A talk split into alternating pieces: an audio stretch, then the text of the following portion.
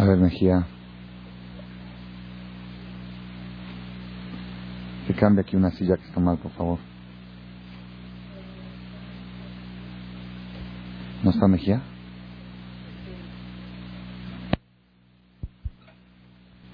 Aquí está puesto.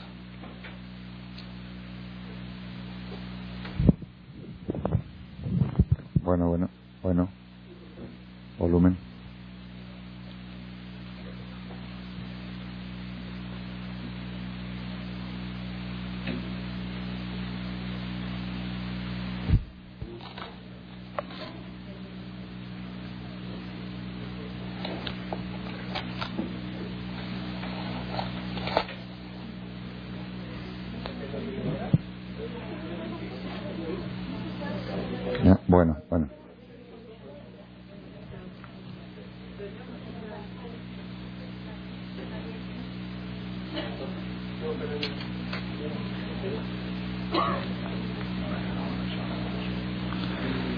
Clase que sea Refuash Lema del niño Abraham Rafael Ben Lisset. Hoy día martes para miércoles, primero que todo buenas noches, Shana Tova. Hoy día martes para miércoles 26 de Tishrei 5761 y 20, ¿qué? 24 de octubre 00.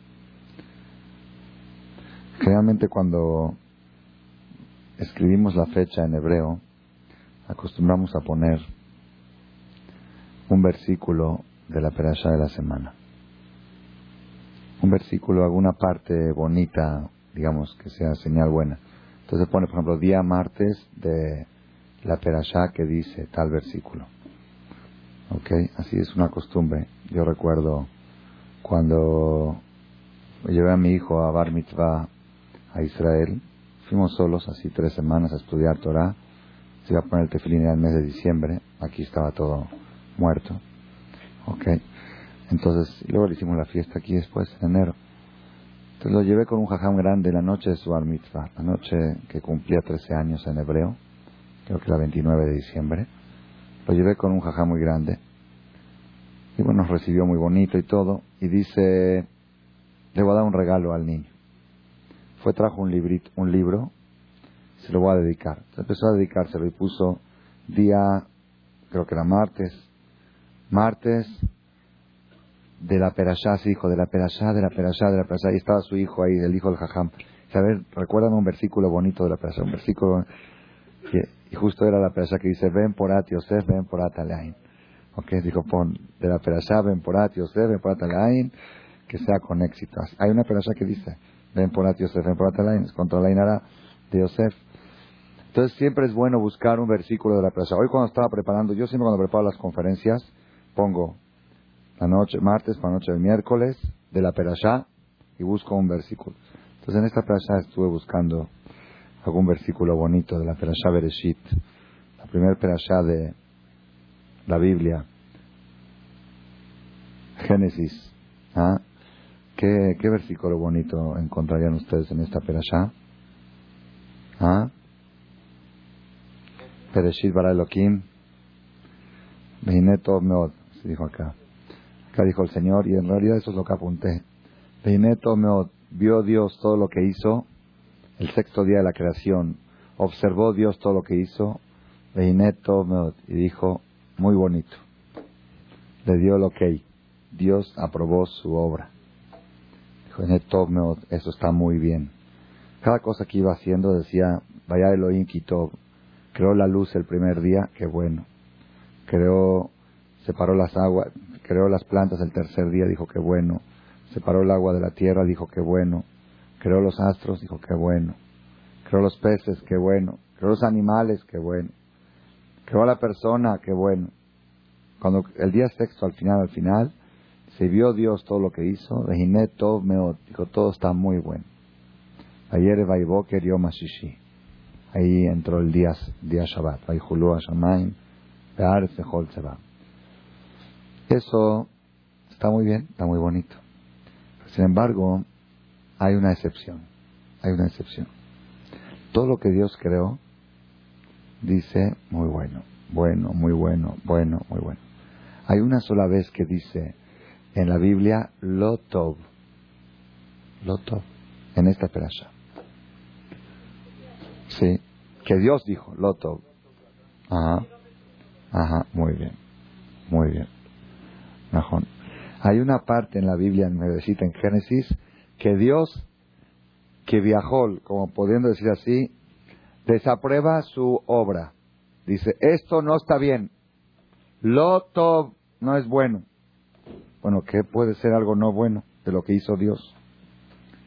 Vayomer Elohim, y dijo Dios. Vayomer Hashem Elohim, y dijo Dios, dos expresiones, misericordia y justicia. Dijo Hashem Elohim, Lo no es bueno, está en Génesis 2, capítulo 18. Loto beyot Adam levado. No es bueno que el hombre, que la persona esté solo. Eso no es bueno. Ese lo es el que negó. Le voy a hacer una ayuda frente a él. Necesita una ayuda, no es bueno que esté solo. Y este versículo, yo creo, es uno de los versículos más importantes de toda la Biblia. Vamos a ver por qué. Vamos a ver por qué. Primero que todo hay una pregunta. Y esta pregunta la preguntan Nachmanides, Maimónides, Ebenezra, todos los comentaristas de la Biblia. Aparentemente parecía así, que Dios creó al hombre solo. Y después dijo, ¿sabes qué? No me parece. Loto, mejor vamos a hacer una pareja. ¿Así se entiende de la Torah? Ah, pues no puede ser así, muy buena pregunta. Muy buena pregunta, pero así está en la Torah. Dios lo creó solo. Después dijo, esto no me parece, le tengo que hacer una pareja. Entonces pregunta Ramban Nachmanides, ¿que acaso Dios tenía una opción de crear al hombre solo? Y ya, y el mundo se iba a quedar con un solo hombre y ya. No iba, no iba a reproducir, no iba a crecer, iba así ya. Se terminó, Adam levantó ¿Y cuál es la opción? ¿Cuáles son las dos opciones que habían? Así pregunta el Ramban Es una pregunta muy fuerte. Como que, perdón porque la voz no me sale bien por el, los gritos de los cantos de Simchat. Es tradición cada año. La conferencia posterior a Simchat sale con voz ronca. Ok. Y si es posible ahí, Mejía, que traiga un té con miel, por favor, para lubricar la garganta. Por favor, miel y limón. Loto, la única vez, la única vez que Dios dice sobre algo que Él hizo, Loto, no es bueno, es aquí. No es bueno que el hombre esté solo. Y hay que entender cuáles eran las dos opciones, cuál era la opción, cuál era la, forma de pensar. Si cuando hay dos partes, mira, tengo dos formas de, de, de hacer una fábrica, hacerla así, o hacer, es como que dice, mira, hice un negocio, un negocio, y después de hacer el negocio, una tienda, puse, un año la estuve decorando, arreglando. Después al final dije, Loto, no es bueno que no tenga una caja para cobrar, no es bueno. Es mejor que va por una cajera y una caja. ¿Qué, ¿Acaso pensabas hacer un negocio sin cajera? Sin No, no puede ser, ¿verdad? Uno. Pues igual acá, ¿cuál es la opción que había, que Dios se arrepintió, que dijo Loto? ¿Cuáles son las dos opciones? Este es un punto muy importante y vamos a ver por qué es tan importante. ¿Por qué? Porque en realidad uno de los temas más trascendentales que debe el ser humano analizar, profundizar, esclarecer, es el tema de la vida conyugal, el tema del matrimonio. ¿Por qué?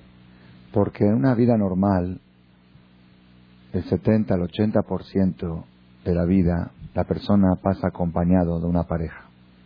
Una pareja. Y si la persona sabe con precisión y con claridad cuál es el objetivo de esa vida conyugal, cuál es la manera correcta de llevarla, cuál es la manera correcta de disfrutarla y de gozarla, entonces la persona tiene allanado el camino hacia el éxito.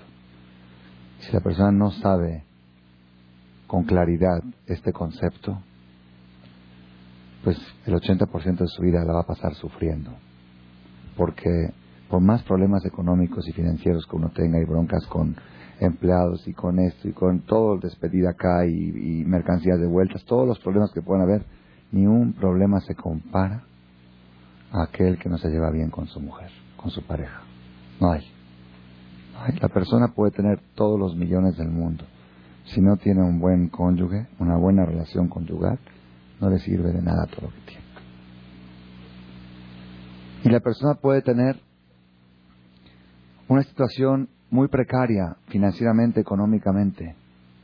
Y si tiene una buena relación conyugal, eso abarca todo. Hay una Gemara que dice que un rabino le dijo a sus alumnos, respeten, respeten a sus esposas para que se hagan millonarios. Se dijo, o quiere una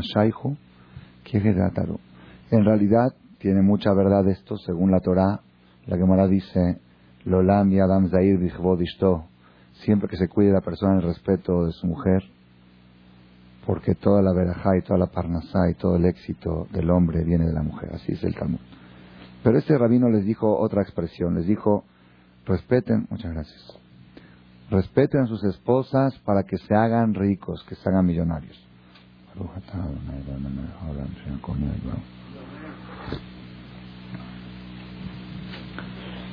Una persona una vez me dijo, Jajam, yo respeto mucho a mi mujer y no soy millonario. Le dije, si fuera verdad lo que estás diciendo, no me dirías eso.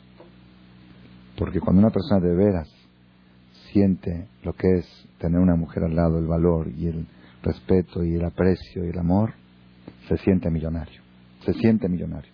Y si no se siente millonario, quiere decir que está fallando en la receta, no está, no está cumpliendo con lo que dice el Talmud. Independientemente que aparte la mujer trae verajá financieramente, money, en pesos o en dólares, no sé, independientemente, pero el hombre cuando tiene una buena relación conyugal se siente multimillonario. Y cuando tiene una mala relación se siente un pobre hombre, un miserable. Entonces, vale la pena invertir tiempo. Vale la pena invertir tiempo. Yo lo digo esto en los seminarios. Hacemos seminarios de fines de semana en todas partes del mundo. Y son seminarios de fin de semana 18 horas de conferencia, okay, entre viernes y sábado y domingo.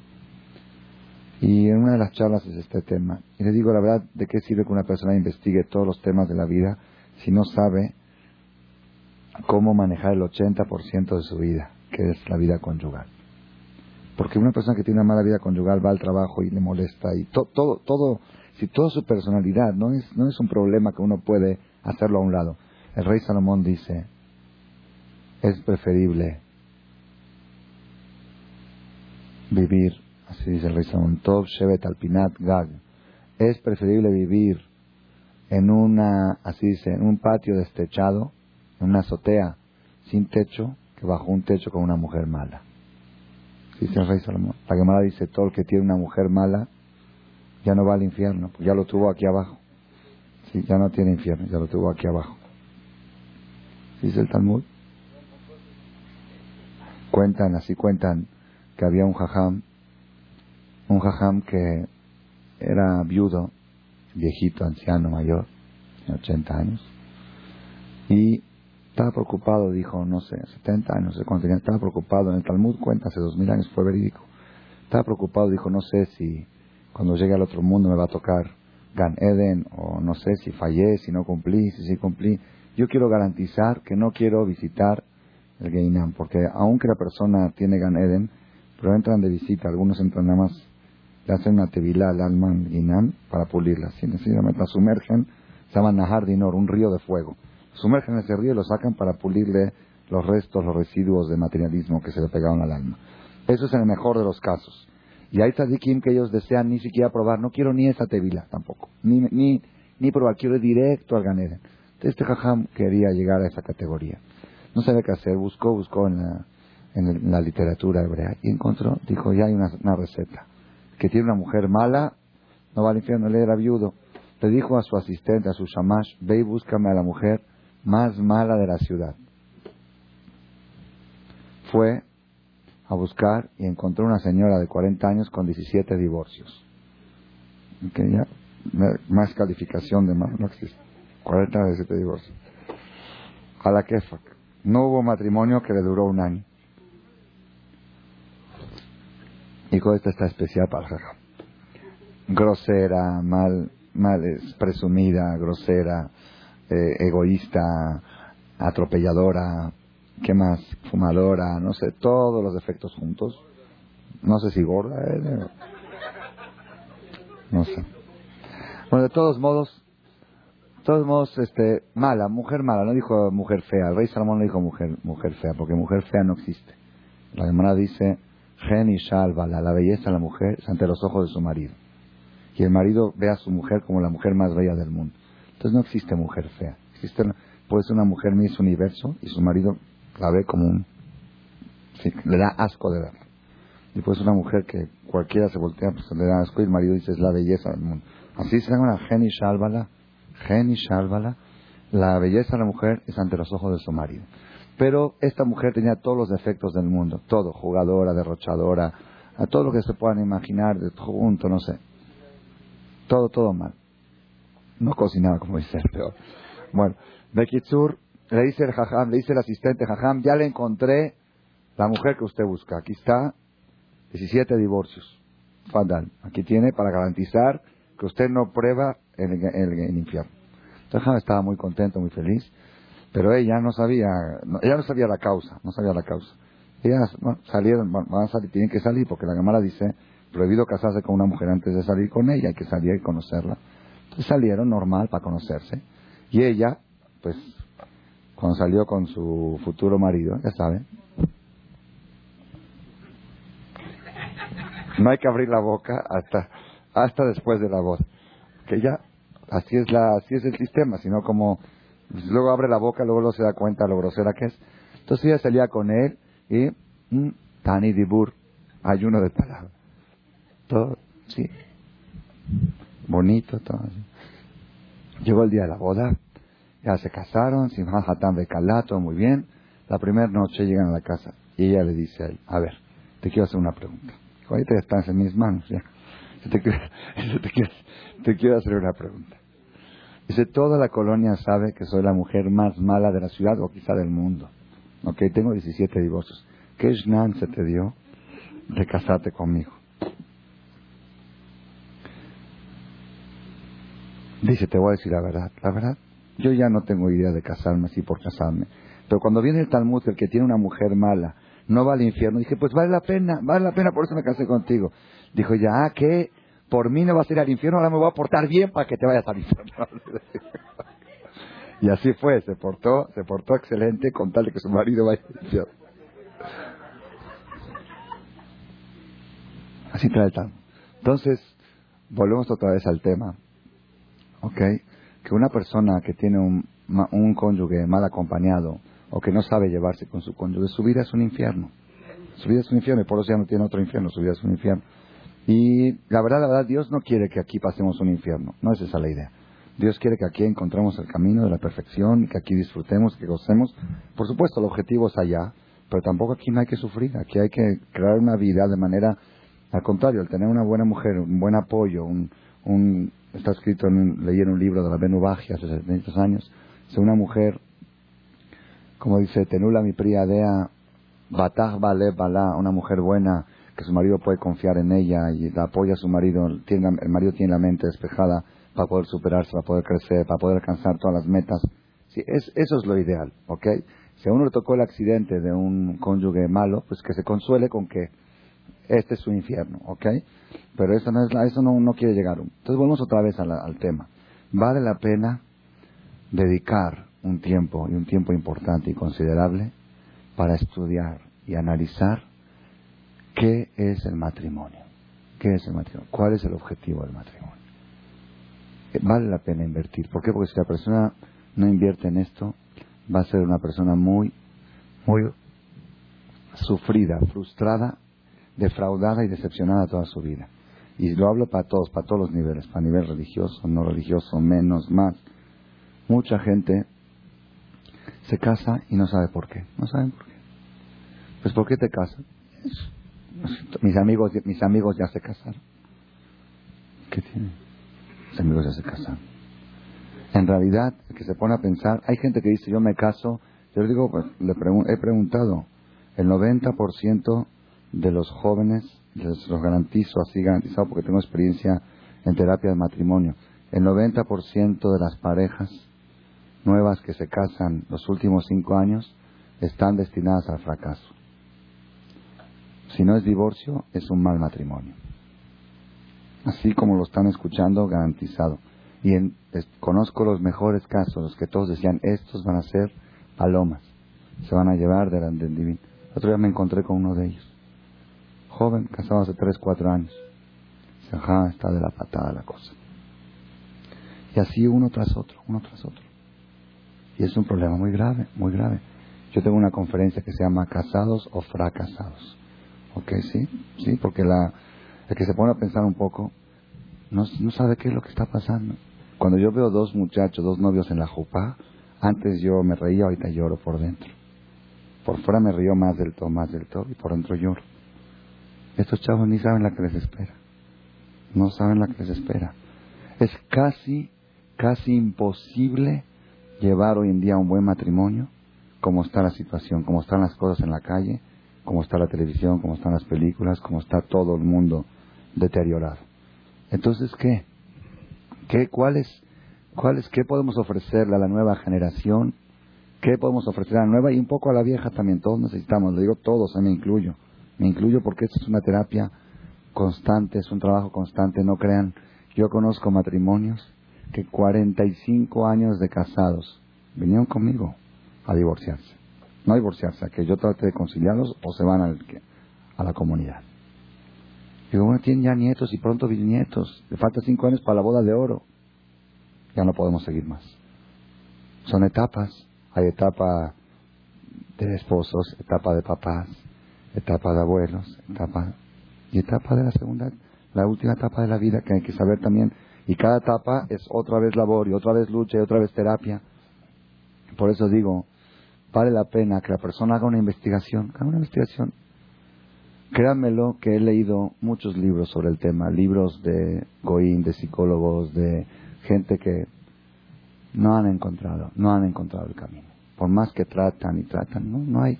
Por ejemplo, la psicología, los psicólogos modernos, no pueden, no pueden. Llega, llega una pareja, ¿ok? Y hay problemas. Entonces, como ellos viven con la onda, como está la onda, dicen, bueno, si sientes que necesitas irte y desahogarte, ve y desahógate. Y a veces le dicen lo mismo a la mujer, y tú tienes que sentirte libre de hacer lo que se te nace. Y tú no tienes que sentirte presionado por el matrimonio. Y así a uno y así a otro. Y no, no. No encuentran. El 80% de los consejeros matrimoniales son divorciados. Es una regla casi. Entonces, ¿qué consejos te van a dar su experiencia personal? ¿Cómo divorciarte? ¿Qué es? ¿Ah? Sí.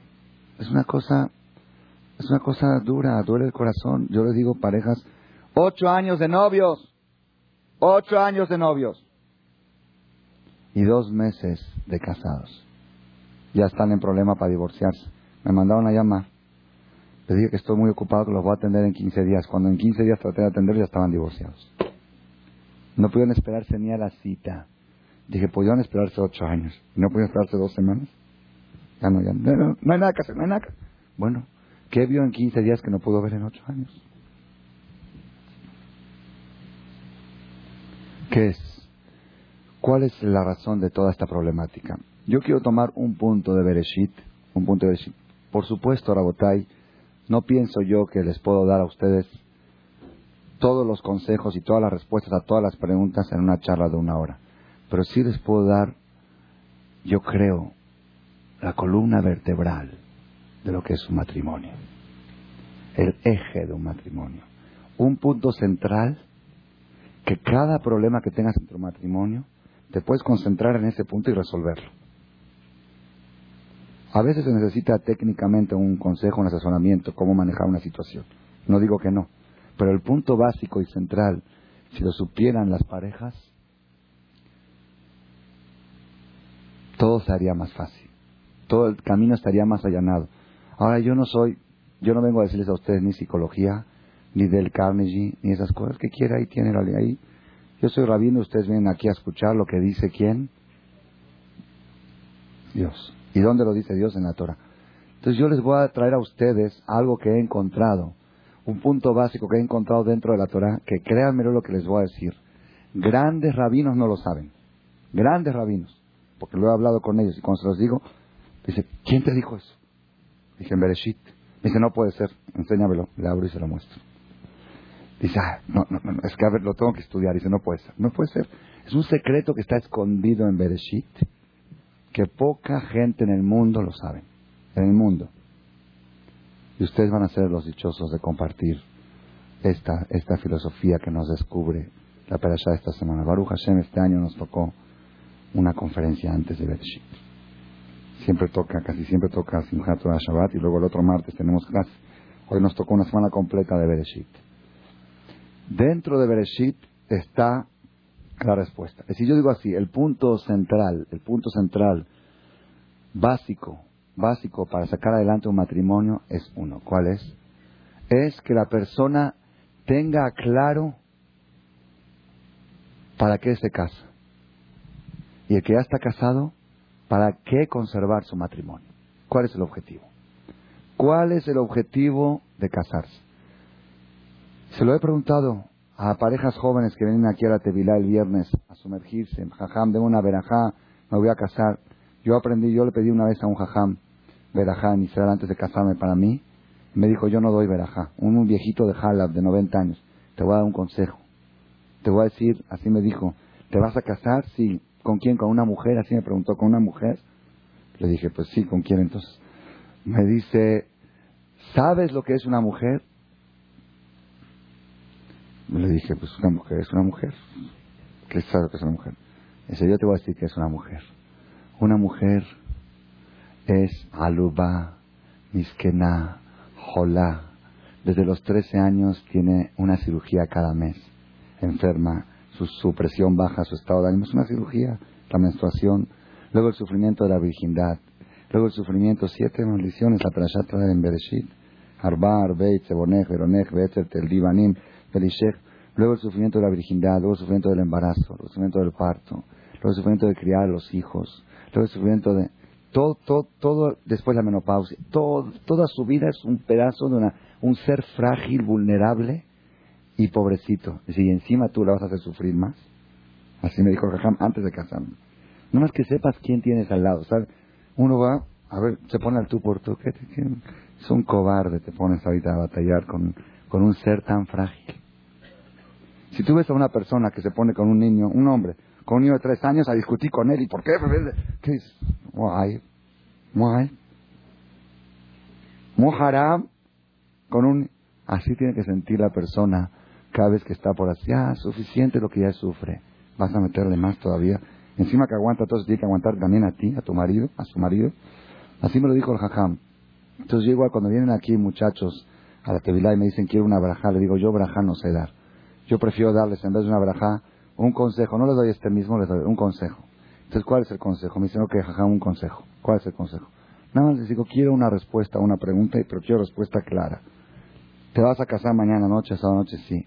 Ya está el salón apartado, ya están los meseros, está todo en orden, invitaciones entregadas, orquestas, fotógrafo, película, todo. Nada más una cosa quiero saber. ¿Para qué te casas? ¿Tienes respuesta para qué te casas? Y ahí empieza. Primero me dice, pues me caso para tener hijos.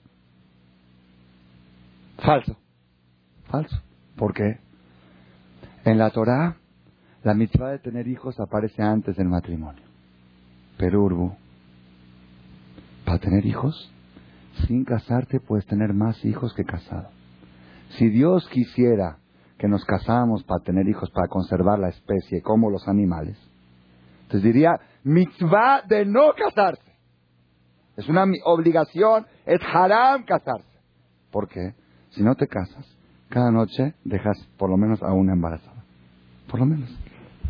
Traes, puedes traer cientos o miles de hijos en tu vida.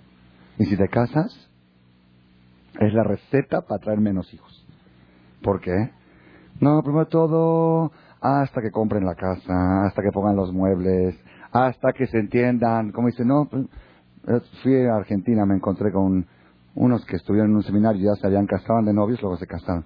Le digo, Le digo, ¿cómo están? ¿Cómo estás, fulano? No voy a decir nombre por si alguien la ¿Cómo estás, fulana? Me dice, pues ahí probando. Digo, ¿cómo probando? ¿Qué estás probando? No hay probando, ya estás casada, ya estás, acabó jalas. Probando era antes. Pues ahí probando. No, es que primero tenemos que conocernos, primero tenemos que entendernos, primero tenemos que ver, antes de traer hijos, para que nos sufran, se jarufran, todo tipo de filosofías. Tres, cuatro años, control de natalidad, hasta que tenga la casa, que esté cantando. Ahora, quisiera para traer hijos, mejor no te cases. Y después que ya decidieron ya traer un hijo, uh, todo un, todo una, ceremonia traer un hijo. Está bien, traen un hijo, ahora descanso cuatro o cinco años. Ah, ¿Por qué? Porque yo le quiero dedicar y me quiero entregar. Ya, hay que dedicar, que entregar. Dios te dio una matriz, a la mujer de una matriz, 20 años. 20 años para traer 10, 15, 18 hijos, los que Dios les dé. Después, ya después que hagan control de natalidad. 20 años antes de casarse y 80 años después de los 40 que haga control de natalidad. Pero esos 20 años la fábrica, la fábrica tiene que producir. Para eso está. Entre que una cosa y entre que otra. Por eso digo, si la persona se casa yo una vez, una vez discutí con un ginecólogo aquí en México. Mi esposa se alivió al cuarto hijo, una vez, y el ginecólogo le dijo, ya párele. Le dijo a mi esposa, ya párele. Ya, haye, cuatro. Está bien. Le dije, males, párele. ¿Por qué párele? ¿Qué tiene? No, porque que por sus varices. Que... Dije, bueno, ¿hay algún peligro? Alguno? No, pero si cuatro hijos está bien, ¿no? No está bien cuatro hijos. ¿Qué tienen cuatro hijos? dijo que ¿cuál es su filosofía? Cuatro. Dije, doctor, yo le voy a explicar la diferencia de la suya a la mía, su filosofía. Usted cree que cuatro hijos es más que suficiente, así me dijo. Insuficiente es dos. Tres, y cuatro ya es ya, ya. ¿Ok? Más que suficiente. Dije, usted va a educar a sus hijos, usted tiene cuatro hijos, y a cada uno de sus hijos le va a educar a tener cuatro hijos. Entonces, ¿cuántos nietos va a tener usted? Dieciséis. Y cada uno de sus nietos va a tener cuatro hijos. ¿Cuántos bisnietos va a tener? No. ¿Dieciséis por cuatro? ¿Dieciséis por cuatro? Entonces, este ginecólogo va a tener 64 bisnietos en cuatro generaciones, es decir, su hijo, nieto y bisnieto, 64. ¿Está bien? Yo le voy a decir mi filosofía. Mi filosofía es, si Hashem ayuda y se puede, promedio, 12. Si se puede, si, se puede más, más, pero 12 hay, en Israel hay 18, de todo. Una señora subió en Israel con siete hijos al camión y le preguntó al chofer, señor, ¿no podía haber dejado la mitad en la, casa? Y si ya los dejé, ¿ok? Sí, y es normal, es regular, ¿sí? Aquí acaba de venir un Hazán, estuvo en Roshanay Kipur aquí, joven, se ve joven, un Hazán relativamente joven, tiene 42 años, 44 años, 13 hijos, dos parejas de cuates, tres hijos. Este año, con los últimos dos años, casé cuatro hijos. Mashallah, vino porque estaba un poquito apretado económicamente, vino para hacer Hazán para ganar unos pesos. Pues, ¿Qué tiene? Está el hombre feliz. Y que mi filosofía son promedio 12. A cada uno de mis hijos los voy a educar a que también traiga 12. ¿Cuántos nietos voy a tener? 12 por 2. Y a cada uno de mis nietos los van a educar a que traigan 12. ¿Cuántos bisnietos voy a tener? 144 por 12. Saquen la calculadora. ¿Ah? Toda la comunidad Maguen David van a ser mis bisnietos. Toda, toda una comunidad. así como lo están escuchando, todo Monte Sinai, toda una ¿Saben qué es la comunidad? Todo centro social, con esto, con deportivo, con todo, todo nada más de mis bisnietos es una comunidad. Y usted está hablando de 64 bisnietitos. ¿Sí? Entonces, ¿se da cuenta de lo que le está usted proponiendo a mi mujer? Dice que mejor ya no la moleste y déjela. Dice, bienvenidos, mashallah. Entonces vamos a volver otra vez. Si la persona quiere traer hijos, lo primero que tiene que hacer, lo más inteligente que debe hacer para traer hijos es no casarse. ¿Por qué? Porque hay hombres que quieren traer un hijo y la esposa dice, no, es que cómo va a estar gorda en la boda de mi hermana. Ok, hasta después de la. Lo dice, no, pero tenemos un viaje programado para agosto con los amigos a Europa, ¿cómo va a estar con panza? Y luego tenemos programado esto y luego espérate hasta que esté de buen humor, hasta que esté de esto. Pasa, pasa la vida, se voltean ya. Ahora quiere, quiere, ya no puede. Ya, que la edad, que hay riesgo, que no hay riesgo. Entonces, ¿para qué uno se casa? Si es para traer hijos, mejor no casarse. Cada noche puedes traer un hijo, por lo menos. Entonces, ¿para qué? Entonces cada uno empieza a decir, uno me dice, no, es que me caso para, eh, porque todos se casan, que ni modo. Le dije, no, no, perdóname, De veras, de veras, el que se pone a analizar un poquito, la tontería más grande que hay en el mundo es casarse. Más grande que uno. Qué tranquilidad tiene uno cuando está solo. Hace lo que quiere, llega a la hora que quiere. Nadie está sobre su cabeza, nadie le dice lo que hacer. Nadie dice por qué. La mujer cocina para sí misma, que tiene un marido que le diga esto me gusta, esto no me gusta, y mi mamá lo hace así, mi mamá lo hace así, y la suegra, y todo ese relajo. Todo eso se puede evitar créanmelo, un mundo más alegre, más pacífico. Imagínate si no hay suegras y nueras. ¿No sería precioso? Sin suegras, y sin nueras, y sin cuñadas, sin concuñas. Todo ese relajo, toda esa vida familiar, ¿saben qué complicada que es? Que esta se molestó porque no trajiste el mamul, porque tú trajiste el diez. Se están divorciando ahorita esta semana. Una pareja que se llevaron muy bien cuatro años. ¿Cuándo empezó el pleito? En el hospital por el diez. En la última aliviada, ¿Cuál fue la discusión? La consuegra se enojó porque la otra consuegra no la invitó a ir a comprar los lepas. Se fue solita a comprar los lepas. Y no la invitó. no la invita, no, me das mi lugar, no me das Vinieron conmigo, los reconcilié, volvieron a pelear. Golpes, amenazas de muerte, amenazas de esto, amenazas del otro, guaruras, así como escoltas, todo, todo. Ya están ahí en la comunidad por divorciarse. Ya, ya no hay salvación para el matrimonio. ¿Por qué? Por el lepas porque no la invitó a comprar el, y, se llevaban bien. Yo cuando vinieron conmigo le dije, ¿había algún otro problema antes? Seguro hay otro. Nada. Le dije, ¿cómo se llevaron? De maravilla. Cuatro años de casados, bien. ¿Tuvieron pleitos? No. Discusiones normales. No más allá, no faltas de respeto, no. Se están divorciando, pero a muerte. Lepas. Están viendo qué vida tan complicada es. De veras, hay que ser tipesh, hay que ser shoté, hay que estar rematado la cabeza para hacer esa tontería de casarse. Entonces, ¿para qué uno se casa? Para traer hijos no. Para complicarse la vida se la complica. Uno me dijo, un joven, me caso para ser feliz. Le dije, ya estás fracasado, desde ahorita te aviso. Desde ahorita te aviso. Pobre del que se casa para ser feliz. La gran decepción que se va a llevar. Entonces, ¿qué? Ay, rabota, ay, rabota. Entonces, hay que analizar esto. Hay que analizar este punto. ¿Cuál es el objetivo por el cual la persona se casa? Ese es el punto. Si lo tienes claro, preciso y conciso, cada vez que tengas un problema en el matrimonio, vas a analizar, ¿esto me lleva al objetivo? Sigo adelante con el matrimonio. Si no me lleva, aquí se terminó. ¿Cuál es el objetivo? No, no, fíjense que no. No, no, ahorita van a ver que no. Eso lo dije en otra charla, en otra conferencia Hoy van a escuchar, puede ser, eso lo dije yo, pero no traje ninguna prueba de eso de la Torah. Hoy voy a traerles una prueba del primer matrimonio de la historia. ¿Para qué tengo yo que inventar filosofías? ¿Para qué tengo que leer libros de, psicología y superación personal? Voy a analizar en la Biblia, el libro de la creación, donde Dios dice él mismo en la Biblia, dice, Loto eyot adam levado. No es bueno que el hombre esté solo. Es bueno, le voy a hacer una pareja. Pues ahí es donde tenemos que detenernos. A ver, Dios, explícame qué, no tiene de bueno. ¿Qué, está, qué, qué, hay de malo estar solo? Y el Shuhan Aruch, que es código de leyes judías, escrito hace 400 años por Yosef Caro, así empieza cuando habla de matrimonio, empieza Loto, Beyota, Adam, Levado. No es bueno que la persona viva solo por eso, aunque es un hombre mayor y ya estuvo casado varias veces, ya trajo hijos, ya tiene nietos, que no viva solo, que se vuelva a casar y que esté casado hasta el último día de su vida porque acá la Torah dice, Loto, Beyota, Dan, Levato. Pero Urbu ya lo dijo antes, traigan hijos ya lo dijo antes. Y aquí está diciendo otra cosa, aquí es otro concepto, otro concepto totalmente. Ramban Ahmanides dice que antes, antes de que Dios diga Loto, Beyota, Levato, existía ya la mujer, la mujer ya existía, nada más que estaba pegada de atrás.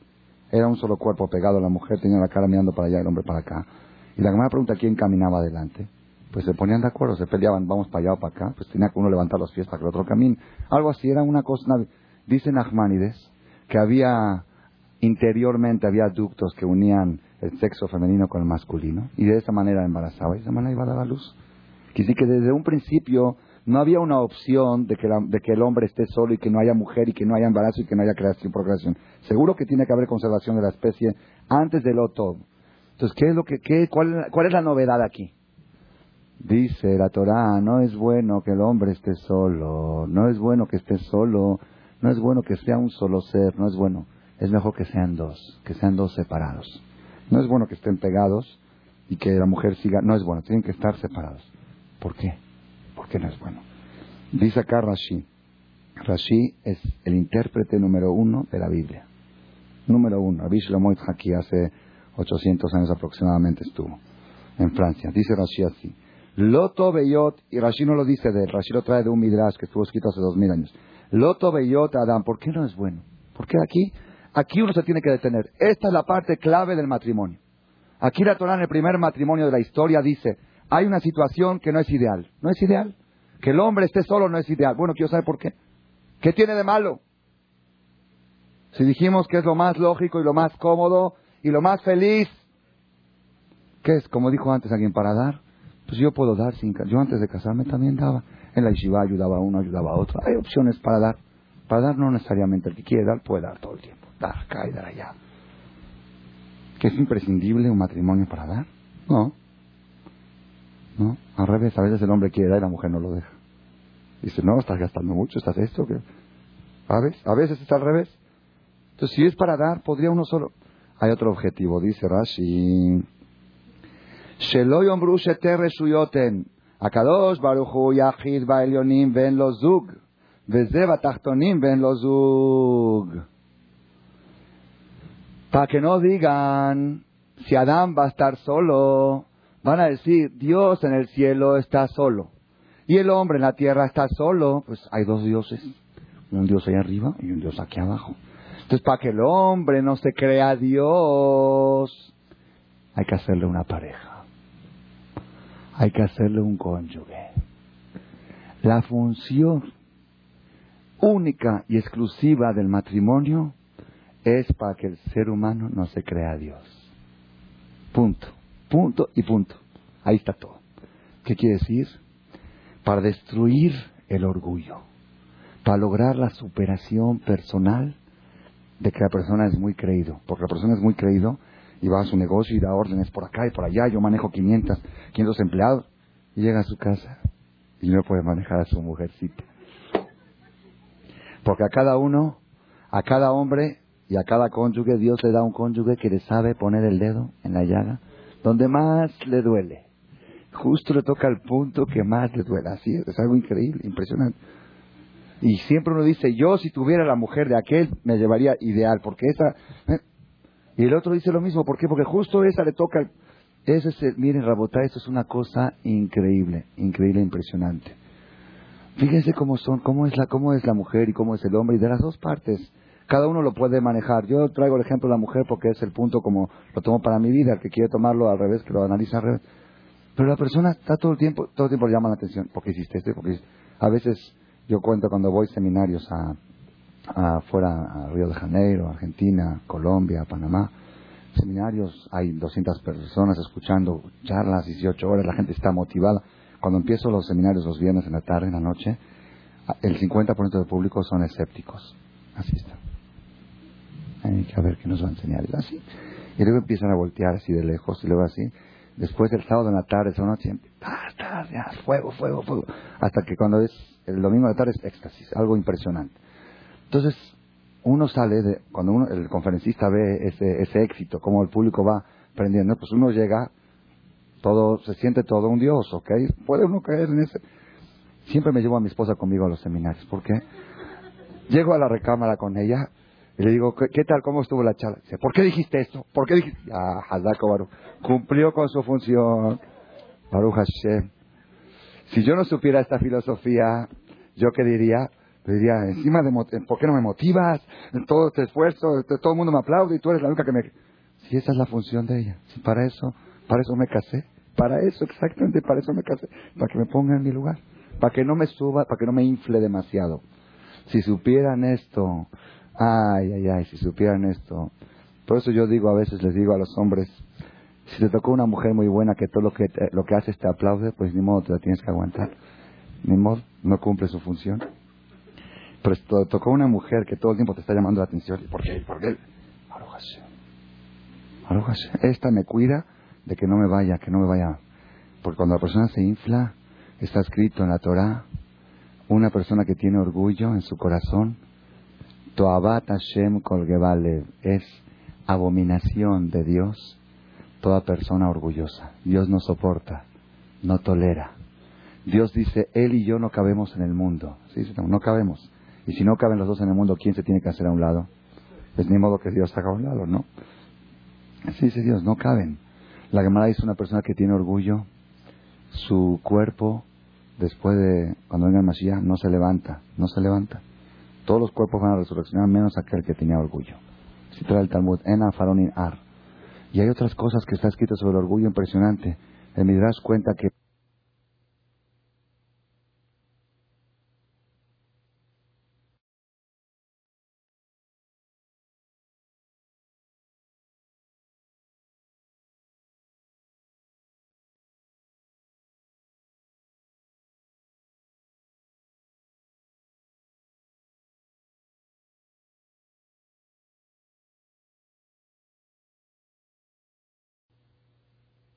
Le dijo Eliab, sí, pero mira qué dientes bonitos que tiene ese, cadáver, mira qué dientes bonitos que tiene. Después de un tiempo seguían caminando y vieron de lejos que llegaba un señor muy adinerado, hacía 300 metros, caminaba así con su bastón o con todo su... La Gemara dice, Azur lelech, prohibido caminar así, es prohibido. Azur lelech, becomás de kufá. Toda persona que camina así, rechaza a Dios, así trae la, la, ley. No tampoco caminar así como ves, ¿no? normal, normal. No así. Aquí llegué. Y por si no me ven bien, me pongo camisas rojas y eso. Pues, aquí estoy. No, no, no, no. Normal, normal. No digo tampoco exagerado, normal. Entonces dice que este hombre venía a 300 metros con todo su, con su bastón, con sus guaruras, con su esto, y venía caminando así todo. De a 300 metros de distancia o algo así, muy lejos, lo alcanzaron a ver y Eliab Naví se tapó la nariz. Le dice el jajam, ¿qué pasa? Dice, este apesta peor que el cadáver. Dice, el orgullo de este apesta. El que sabe nosotros, gracias a Dios, gracias a Dios que no sentimos el olor apestante del orgullo. Pues lo sentiríamos, no podríamos caminar por la calle, tendríamos puro desodorante todo el tiempo, desodorante. Hashem hizo que nuestro olfato no sienta, pero el, que tiene olfato espiritual como el llaman ahí, sienten, los ángeles se alejan, Dios se aleja, no hay una protección, ¿saben quién es amigo? ¿Saben quién quiénes se le acercan a los que están? Los duendes se le acercan, a esas personas orgullosas, esos sí, esos cojotuma, esos cojot mazikim, esas fuerzas negativas que hay en el mundo se acercan a la persona orgullosa, pero todo lo que es positivo se aleja de él. Entonces, no hay algo, no hay algo más negativo que el orgullo, no existe. Así lo dice Pirkei. Meod, meod, eve, shefal, ruach. Mucho, mucho debes de ser humilde. Pero mucho, mucho. Meod, meod. Pregunta Ramba Maimónides. ¿Por qué Pirkei Avot repite dos veces? Meod, meod. Mucho, mucho. Dice Maimónides, como regla general, en todo hay que buscar el término medio, en todo. La persona no debe de ser muy avaro ni muy despifarrador, medio. La persona no debe ser muy asustado ni muy confiado, precavido. Así trae, todo, todo tiene que ser mediano. Nada más hay dos cosas que la persona se tiene que ir al extremo. Extremo, extremo, extremo. ¿Cuál es? El orgullo y el enojo. Meod, meod, eve, rua. Mucho por mucho. Vete al extremo. En lo que es orgullo, nada, nada. Cero de orgullo, porque un cachito de orgullo rechaza a Dios. Entonces, ¿cómo te puedo permitir un cachito? Entonces ahora yo les hago una pregunta. Aquella persona que tiene un cachito de orgullo, no cabe Dios y él en el mundo, rechaza a Dios, apesta. Esa persona no se va a levantar después de 120. Yo les hago una pregunta. ¿Ustedes conocen algún ser humano sobre la tierra que no tenga orgullo? Yo no conozco. No conozco. Yo tengo orgullo, tú, todos tenemos orgullo. así somos, así es naturaleza. Entonces aquí tengo una contradicción. Por un lado me dicen que que tiene orgullo no se va a levantar, nadie se va a levantar, que tiene orgullo no cabe Dios, pues Dios ya no cabe. Entonces, ¿qué hacemos? ¿Cuál es la solución? ¿Cuál es la solución? No hay solución. Una sola solución, matrimonio. Ahí es, ahí es la academia de la humildad. Ahí, ahí quieras o no quieras, te bajan, te, bajan, te bajan. Así, así es, ahí no hay.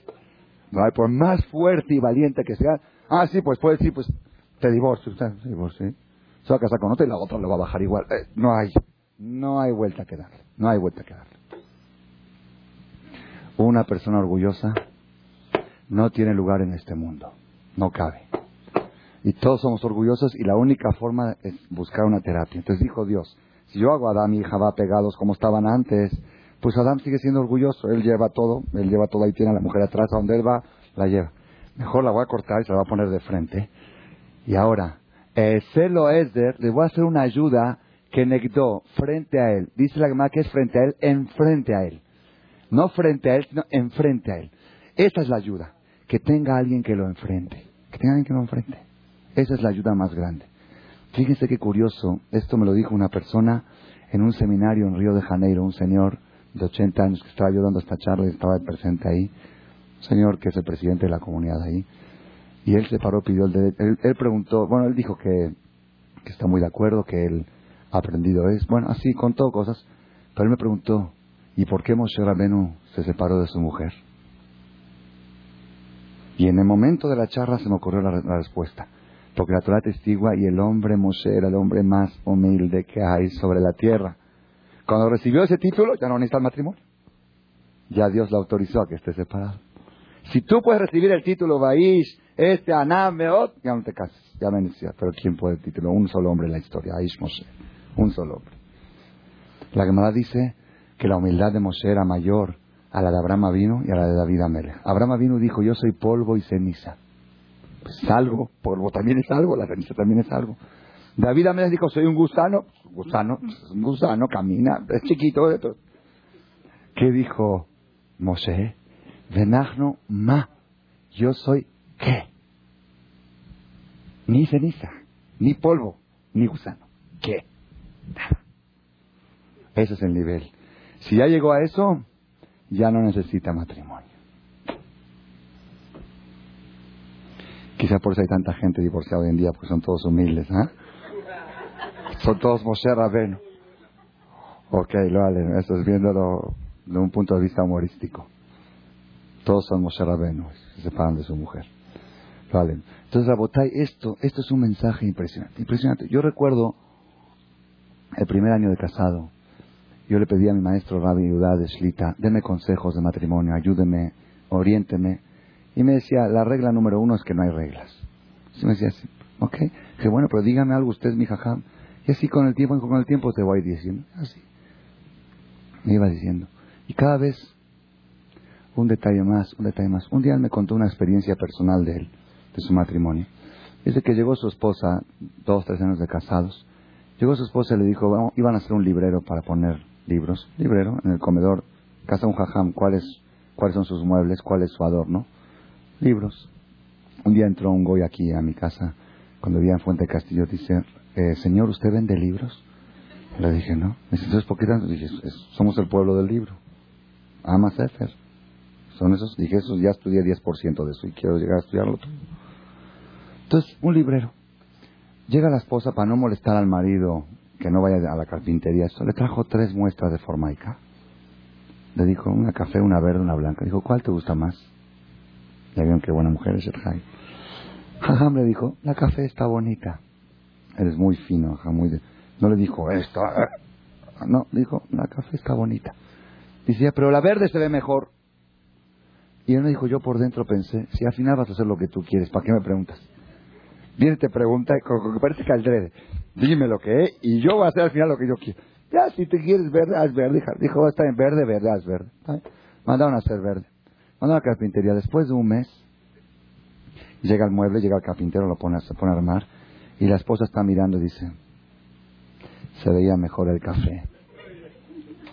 Dice el jajam, me dijo el jajam, ¿dónde está la terapia ahora? ¿Qué se te en ese momento? ¿Qué se te antoja? ¿Ya ves? Para que veas otra vez, para que aprendas a hacerme... ¿No se antoja? Dice, ahí está la terapia, aguántate eso también, aguántatela.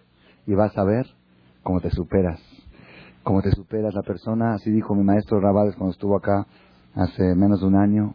Nos dio una charla a sus egresados de la Yeshiva, 50 alumnos o más éramos ahí en un salón, a una noche. Y dijo, cada vez que la persona pasa una prueba de estas, se va convirtiendo en un ángel. Se va superando, se va elevando por toda la humanidad. Así dijo. Cada vez que aguántate, esta, esta prueba, es una prueba de fuego, aguántatela. Si la persona supiera este secreto, él nos contó, es sabido, pero quizá ustedes ya lo habrán escuchado, pero una historia verídica más ya. Había un rabino muy grande en la generación última, hace como 70 años falleció, famoso Jafet Haim. Seguro escucharon hablar de él. Jafet Haim, una eminencia, el que hizo toda la campaña de la Shonara, que hay que hablar bien del prójimo, que no hay que hablar mal, un hombre de bondad, un hombre dulce, el que lee sus libros se enamora de la, forma de escribir, mi hijo mío, hermano, así te escribe, muy bonito, muy bonito. Él tuvo dos matrimonios.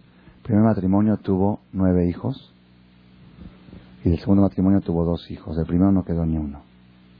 Se, se perdieron en la guerra, lo vale, ¿no? Y los únicos nietos que hay de Jafet Haim es el segundo matrimonio, el que estuvo acá hace dos meses. Estuvo aquí un nieto de Jafet Haim, ya, ya mayor, ya un jajam grande.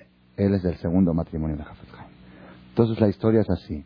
Jafet Haim vivió en una sola casa toda su vida. En la ciudad de Radin, no es como ahora que cambian de casa, cambian Compró una casa, una casa cómoda, y ahí vivió desde los 20 años hasta los 120. Hay discusión cuánto vivió. Oficialmente murió a los 95, pero hay quien dice que vivió 115 años y por Ainara siempre bajaba 20 años de su edad. Como en ese tiempo no se manejaba tanto lo que es cédulas y pasaportes y estos dicen que vivió 115. Pero oficialmente se sabe que vivió 95 años. Entonces él, a los 70 años, se volvió a casar con su segunda mujer, como dice la Torah, que no es bueno que un hombre esté solo. A casar. Una mujer joven de 35 años y ahí tuvo dos hijos. Ok. Ah, falleció. Se quedó viudo y se casó, segundo matrimonio, a los 70 años. Cuando llegó, él tenía, de repetir, la misma casa, viviendo 40, 50 años ahí, todo, ya, estaba todo, todo manejado, todo claro, todo, todo en su lugar. Llegó la fiesta de Sukkot. Y el jajam hace la azúcar, tiene un patio, hace la azúcar en el patio. El patio era amplio, el jajam hacía la azúcar en la esquina de allá. Fue, armó la azúcar como cada año, bonito, puso las maderas, clavó. Jajam, 70 años. Viene la mujer nueva, le dice, ¿por qué la pones ahí? Ahí no se ve bien, del otro lado se ve mejor. Me empieza a gritar. Se dijo, bueno, está bien. La desarmó. Y la armó en el otro lado. Después que la armó en el otro lado, bien le dice, no, no, la verdad me equivoqué. Me equivoqué, tienes razón. Era más cómodo del otro lado porque la puerta, porque la cocina, porque esto. ¿Qué hizo Jafet? Volvió a desarmarla y la volvió a poner en el primer lugar. Mi maestro, el Rabades, preguntó, es un suceso que está registrado en la biografía de Jafet. Mi maestro preguntó una pregunta, y si yo quiero saber una cosa, este Jajam que era tan, tan dulce, tan amoroso, tan cariñoso, te podía haber dicho, mira ya roja ya hayati aeni, mi vida, mi amor, mi dulce, mi reina. Tengo 50 años viviendo acá. Ya he probado todas las esquinas del patio y este es el mejor lugar para hacerla. Y sabes qué, te voy a dar gusto, pero el próximo año, este año ya está hecha ahí. Ya soy viejito, tengo 70 años. Ya la hice, ya la armé. El próximo año, Belineder, ¿verdad, Hashem? Te prometo, Belineder, la hacemos donde tú digas. Y después de la segunda vez que ya la hizo, ya está bien, Roji, no te gustó aquí, pero que se quede así ya, ya me cansé, la hice dos veces. ¿Qué necesidad tenía? No te, tenía estrategia para por las buenas, no por las malas, por las buenas, convencerla de que la deje así como está por este año. ¿Tenía o no tenía armas? Seguro que tenía armas. Pero Hafez Haim sabía este secreto, que el objetivo del matrimonio es destruir su ego, destruir su orgullo, y si tengo una oportunidad no me la voy a perder. Esto es una oportunidad. Esta es la diferencia entre el que tiene esta filosofía de matrimonio y el que no la tiene. El que, el que no tiene esta filosofía, cada incidente de estos es un problema. Y a ver cómo lo resuelvo. Y a ver cómo salgo de esta bronca. Y el que tiene esta filosofía de matrimonio, cada incidente de estos es una oportunidad. Qué bueno. Qué bueno. Un día que pase sin incidentes de este tipo, pues no hubo superación. ¿Cómo va a doblegar mi orgullo? ¿Cómo me lo va a bajar? Baruch Hashem, Dios se encarga, las mujeres hacen muy bien el trabajo, y casi diario hay incidentes. Baruch Hashem, excepto casos muy, muy excepcionales. Pero normal, no les digo, lo hablo de buena onda, de buena fe. Sin darse cuenta, la mujer a veces de veras, de veras se quieren y hay amor y todo, pero no sé, te mete el dedo y te, te pone donde más te duele. Bueno, pues Roja, ¿y para qué más? ¿Por qué más? No, no te quejes, no te quejes, es su función. Ella, ella misma no se da cuenta de lo que está haciendo. Y a veces pasa del otro lado, a veces cuando la mujer es la orgullosa y la soberbia, pues Dios le manda un hombre, y tal. Bueno, pues, ¿te quiero o no te quiere? Sí, me adora mi marido, pero no lo aguanto. Me adora, pero no lo aguanto. ¿Qué es lo que está pasando? Y yo les creo que hay amor. Y de veras, en la mayoría de los matrimonios hay amor. ¿Por qué no siguen adelante? Porque está, hace falta esta filosofía. Junto con el amor tiene esta filosofía. Nos casamos para superarnos. Y la superación, ¿cómo se logra? Eh, se lo es Kenekdo. Y cada vez que tú, si tú llegas a tu casa un día y ves que tu mujer te trató un poquito mal, piensa, ¿en qué me sentí Dios hoy? ¿Cómo le dije a aquel? ¿Cómo le atropellé? Llegué a mi casa y me pusieron en mi lugar. Baruch. Ahí estoy. Para que te acuerdes quién eres y cuánto mides y qué tamaño tienes. Había un jajam, un, un joven abrej, Bajur Shiva, se casó y él, él cuando era soltero era muy, muy entregado al estudio, día y noche, 15 horas diarias. Cuando se casó, pues ya la mujer y esto y lo otro. Entonces un día vino a quejarse con el jajam, jajam, es que mi mujer no me deja estudiar. Me dice, llévame acá, llévame allá, y siempre cosas, y quédate conmigo. Y no puedo, no puedo. ¿Qué le contestó Jajam? Le dijo, solo dos personas, solo, así dijo, solo tres en el mundo saben si tú de veras quieres superarte o no. Solo tres. Dice Dios, tú y tu mujer. Si tú por fuera dices que quieres estudiar y ella sabe lo que tú sientes por dentro. Dios le dio, le dio binar, se aprende esta y ven Dios le dio un entendimiento más profundo para detectar exactamente el nivel del marido. Y cuando lo ve un poquito para arriba, abajito, abajito. Así es. Yo no digo a mujeres que no escuchen muy bien esto porque luego lo van a hacer más de la que ya lo hacen. Pero la idea es para las dos partes. Yo lo explico del lado de la mujer porque así lo tomo yo para mí. Pero cada una de las dos partes se puede aplicar esto. Si uno tiene esta filosofía de matrimonio, créanmelo, se acabaron los pleitos. Se acabaron, se acabaron, se terminaron. Si cada matrimonio, si cada hombre le diría a su mujer el día de la boda, el día de la jupa, antes con el vestido de novia y de smoking, él, y todo, fotógrafo y la película, todo está menos los novios, todo está listo, menos para que se casen. Si él le diría a ella y ella a él, te voy a pedir un favor, vamos a hacer un pacto, por favor. Cada vez que yo cometo un error, llámame la atención. No dejes de decírmelo, por favor. Me caso para eso, para superarme. No me dejes vivir equivocado. No me hagas la barba. No me adules. No me caso me acuerdo nuestro jajam en la yeshiva nos decía, todo chavo, todo bajur que viene a la yeshiva para que, para que le den palmaditas, que se vaya con su abuelita. Dice, aquí no vienen a recibir palmaditas, aquí vienen a recibir, vamos, para arriba, para arriba, no hay palmadas. Igual el matrimonio, que le diga el hombre a su mujer, Roji, no me caso para que me des palmaditas. Palmaditas ya me dio mi mamá y ya me dio mi abuelita. Aquí me caso para que me des duro, reclámame, supérame, ayúdame a superarme, demuéstrame mis errores. Y cada vez que tu mujer te dice, o al revés, que tu cónyuge te dice y te demuestra un error, tráele un ramo de flores. Muchas gracias por haberme llamado la atención, por haberme iluminado el camino. Dice Pirkei Avot de la Binatán, ama a los que te reprochan y odia a los que te alaban. Porque los que te reprochan te van a llevar a la superación constante y los que te alaban, si tienes una mujer que cuando haces una maldad te dice, qué bien, le dijiste, lo acabaste, lo fusilaste y te aplaude, estás en un problema muy grave, muy grave. ¿Por qué? Porque te está llevando, te está hundiendo, te está hundiendo. Y Shara, una mujer mala, hunde a su marido, como la esposa de Korah. Y una mujer buena, una mujer buena salva a su marido. ¿Qué le dijo la esposa de Hombre en Pelet? ¿Cómo salvó a su marido? Dijo, Roji, están peleando Korah y Moshe. Tú eres seguidor de, ¿tú qué ganas? Si Moshe va a ser el líder, tú sigues siendo alumno. Si Korah es el líder, entonces tú para qué te entras. Korah está entrando porque quiere el puesto, pero tú qué puesto tienes.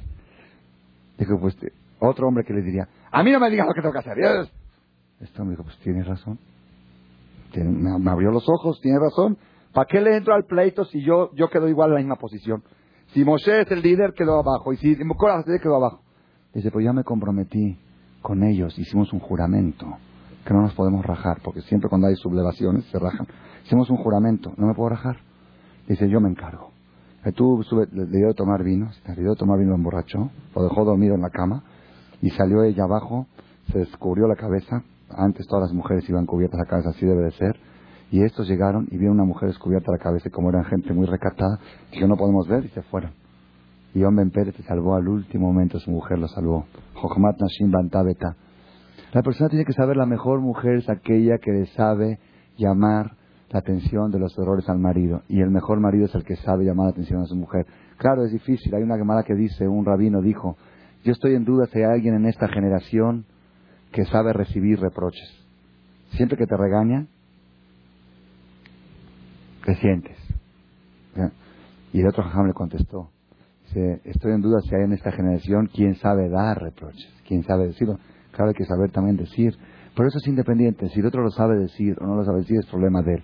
Yo sé recibir. Yo sé, y para eso me casé. Si así se casarían los matrimonios, si así sería la filosofía. Y el que no se casó con esa idea, pues que empiece de hoy. No hay boda de plata, boda de barro, boda de lodo, boda de esto, boda de todas las bodas de papel, de hierro. Hagan una boda nueva. ¿Cuál es? Boda de humildad. El próximo aniversario, que digan, bueno, empezamos desde hoy. ¿Qué es? A partir de hoy, por favor, te pido, te ruego, cada error que cometo, llama atención. Y la mujer que le diga al marido, cada vez que algo está mal, cada vez que la comida está mal, dímelo. No me digas está rica si no está rica. Dime la verdad. Quiero, dime. Ok, y el marido que no está tonto y que le diga, que, ok, pero ella, ella que esté dispuesta, si así se manejan las cosas, ustedes no se imaginan a dónde llega esta pareja, a dónde llega la superación personal, a dónde llega. Shemit Baraj y Azor, que tomamos este mensaje, ahora que estamos empezando Bereshit, el primer matrimonio de la historia, vale la pena estudiar y profundizar qué es el matrimonio. Por eso les dije, hay muchos puntos quizá alrededor estratégicos, cómo hay que tratar este caso y el otro caso, pero la columna vertebral del matrimonio, el eje central, es la superación personal que se obtiene a través del enfrentamiento, a través de que cada uno esté dispuesto que el otro le llame la atención, que el otro le baje el orgullo. A eso vengo, a eso me caso. Si nosotros logramos esto, ¿ok? Si ustedes salen de aquí, yo veo ya unos hombres que salen de aquí o unas mujeres que salen, ya ves, a partir de hoy te voy a llamar. no entendieron nada la charla entonces. Está al revés. Que cada uno salga y que diga al otro, tú llame, yo no te voy a llamar, pero tú llama la atención a mí. No, tú a mí. Es el mejor, el mejor premio, créamelo, ¿Y ¿Cuánto pagaría yo? ¿Cuánto pagaría yo para tener una persona que de veras me esté checando todo, que me haga un diagnóstico constante? Que me digan esto estás mal, tienes que corregirte. Y yo veo, si yo veo que tienes razón, le hago caso, y si no, no le hago caso, no importa, porque a veces uno se engaña, uno se enseguece, uno no ve, no ve sus errores, no los ve.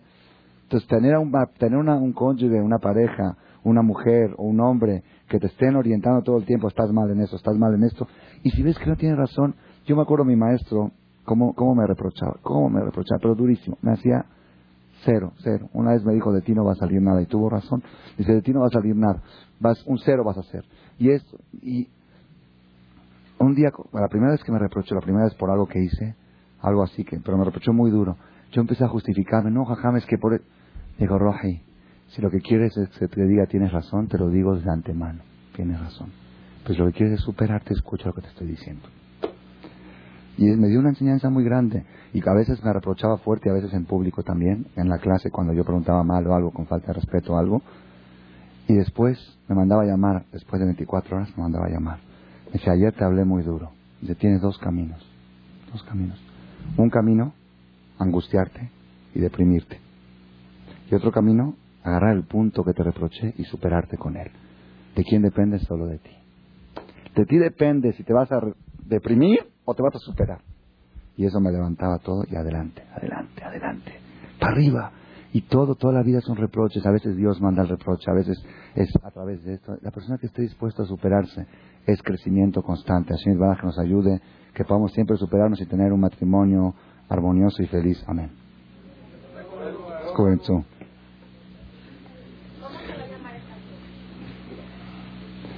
No sé. Puede ser. El primer matrimonio puede ser. Rabotai, el que quiera decir Arbit, por favor, que pasen al salón del templo a rezar Arbit Komina, lo que más. מה? עשיתי את זה פעמיים. קצת היום לא דיברתי כל היום, עשיתי תענית דיבור. Gracias por su atención a este shiur del Rav Malech.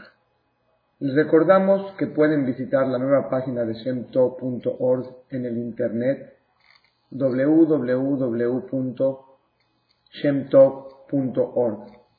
Actualmente la página cuenta con varias secciones.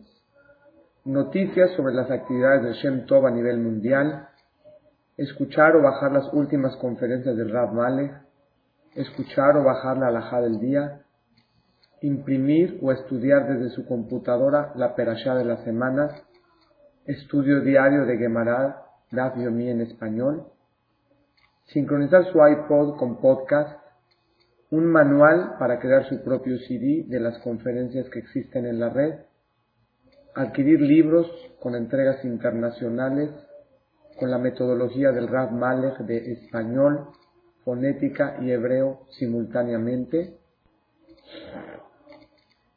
así como ubicar las ciudades en donde se reparten CDs a nivel mundial.